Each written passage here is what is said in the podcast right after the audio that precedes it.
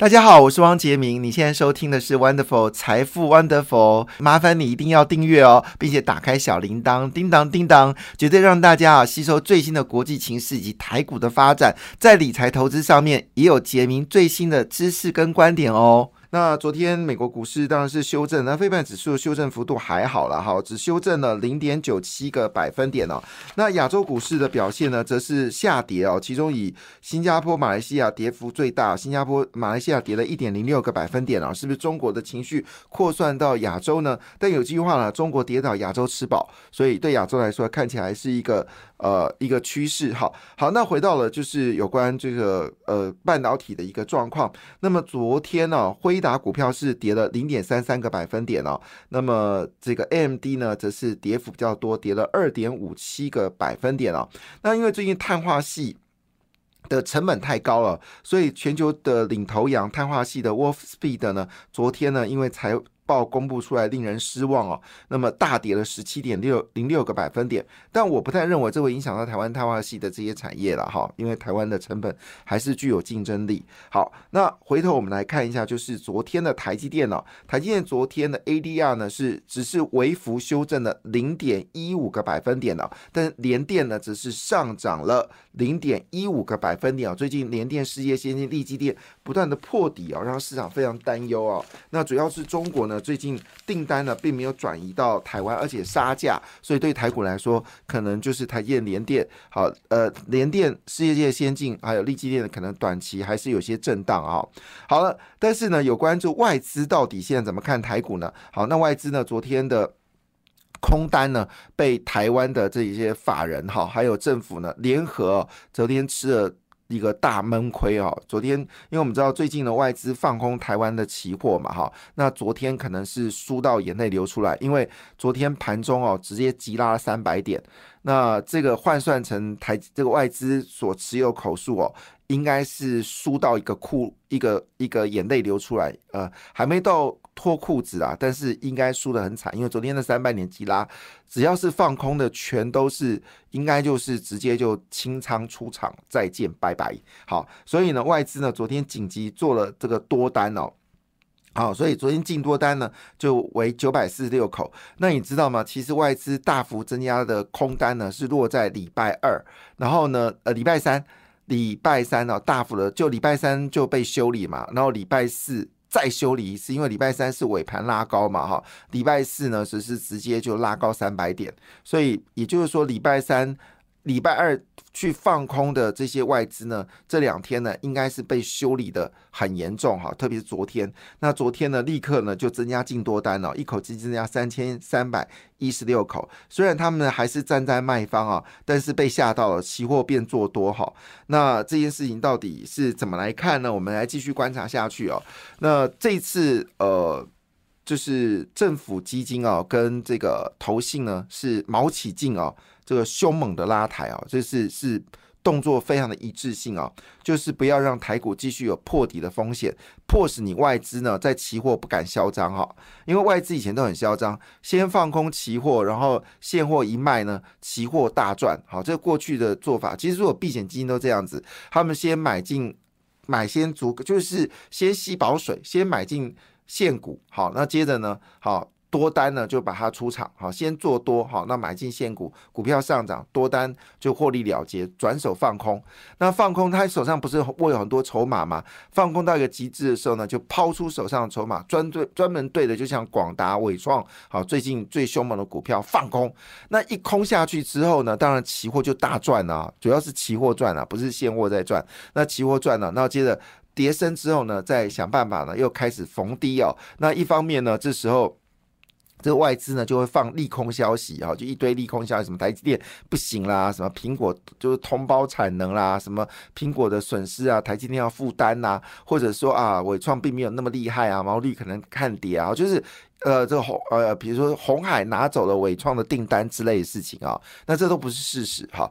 好，红海的订单是红海，好，那主要是因为这个阿里巴巴那些公司呢对。辉达呢下了 H 八百，那 H 八百直接交给中国的，在中国的这个红海的富士康啊，呃来生产，所以这个订单跟这个伟创订单是不同的。伟创订单主要是卖到美国，所以不可能啊，所以不可能啊，这个这个辉达会把订单下给这个呃这个苹果，呃下给红海。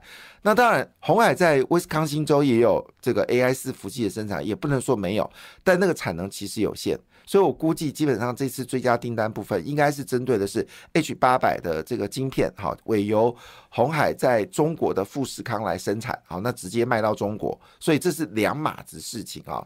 所以，但是这个消息呢就会出来，然后出来之后不是大跌嘛？哎，大跌的时候外资就开始回补了，好，所以这种养套杀的做法呢，其实。这个已经被我们的政府基金跟这个呃投信法人已经是看穿了，所以最近联手逆转胜哦。所以昨天外资放空嘛，所以抛出现货有没有？所以台股一开始就重挫一百八十二点，所以我看着我就心里苗毛的说，这个这个是怎么跌的哈？但是只跌了一百八十二点，果不其然，我也中盘就开始拉高。我再次的说明一件事，现在台股你要看的时间，你应该在十点到十点半。还有包括的就是呃十二呃一点到一点半，好，这两个时间是你做下单的机会哈。啊，中场呢逆转上涨七十点哈，那这个主要是因为辉达，当然辉达。呃，是要准备公布财报，二月二十四号就公布财报，大家在关心啊，在关心之前呢，辉达的股价呢，已经有人调高到六百到八百元美金一股哦，那现在价格在四百二十块钱附近啊。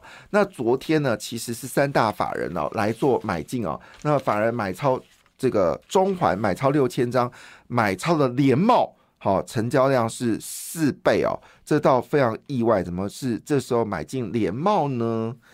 咦，这个很特别哦，是有什么大力多吗？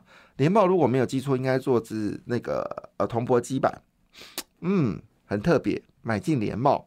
那当然，呃，中环买最多了，但是买中环我就不太懂了哈，这个跟全职没有关系。好，那英业达、正文哈，网通的正文哈，AI 概念股的伺服器，还有最近最红的印刷电路板定影，因为它做车用的，还有记忆体的微刚。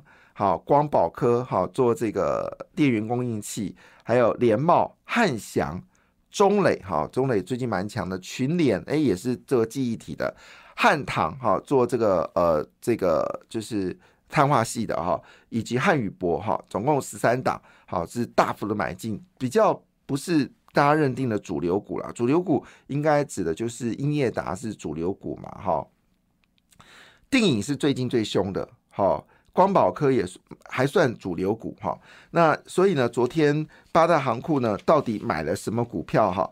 八大行库呢，呃，买最多的股票呢是伟影啊，因为伟影很贵嘛哈，是买了二点六九亿元。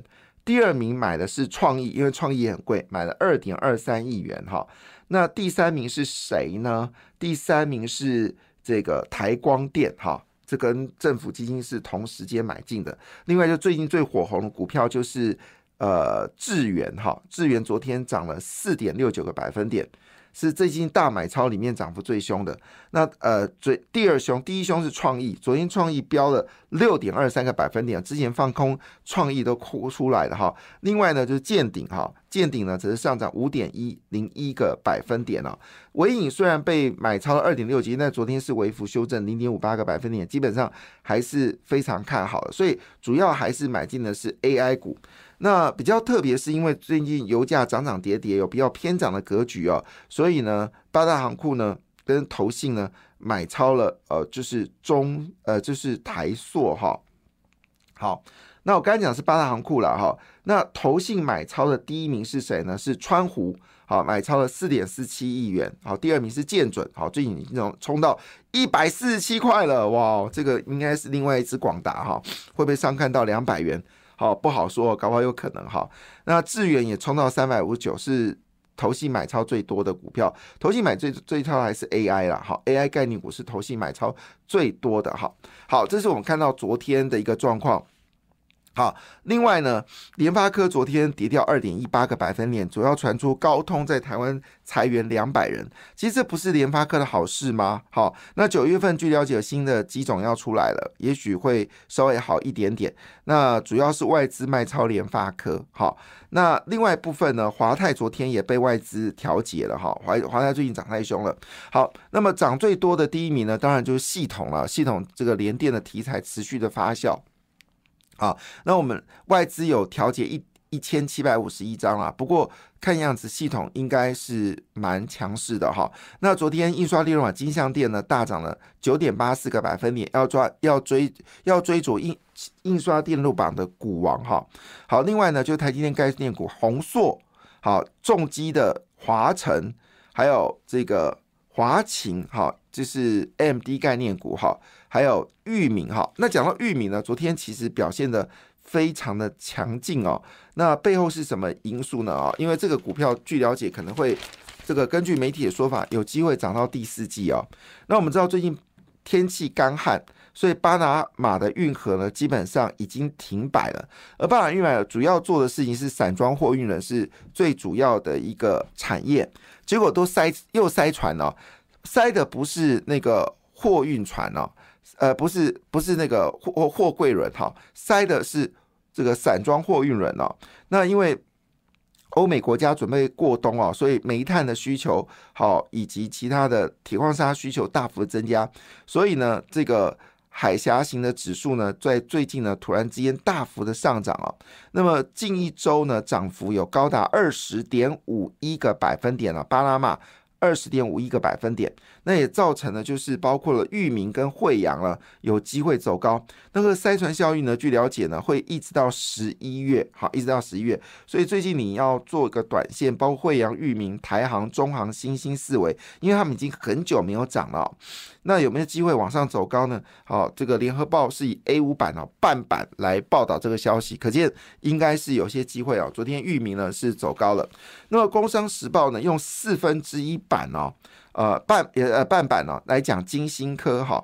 那金星科呢说今年的营业额呢要双位数哦。那主要原因是因为有已经有车用系统呢，已经采用了金星科所使用的这个的系统来做这个设计哦。那因为它第二季的营收还是点季减了二十点四哦，那跟去年是成长了二十七点八个百分点。目前为止呢，EPS 哦是。呃，负的一点九亿元，那因为股价呢有非常贵嘛，啊，因为金星科的股价不便宜，好，那所以呢，这个但是你公布的业绩是不好的，所以这个董事长林志明呢就要上来说，那以目前为止呢，他们认为，呃，在这个下半年的业绩呢会大幅的增加，哈，那金星科呢也推出了就是 AI 人工智慧的晶片，好，那。当然，这个晶片能不能跟辉达比哦？不知道。好，所以台湾讲他花很多时间来讲金星科。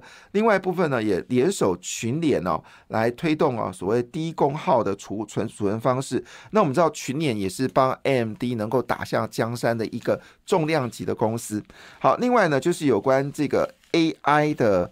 AI 的这个转型啊，那我们知道在疫情当中呢，官贸跟晨曦股票呢曾经大涨哦，但是呢最近的年增率还是表现不好。晨曦呢上半年赚四块四二，官贸赚一点六七个百分点，呃一点六七元。好，但是呢，基本上来说，他们呃是说 AI 跟数位转型呢已经成为主流哦，会不会让这些所谓的疫情的红利股呢有机会转跌回升哦？那分别为官茂跟晨星。好，好，那当然，其实大家最专心的还是昨天的一些些变化嘛。哈，昨天在选择权部分呢，明显看出来还是跟中美国的，我们刚刚在上一个节目说呢，美国这一次的这个呃。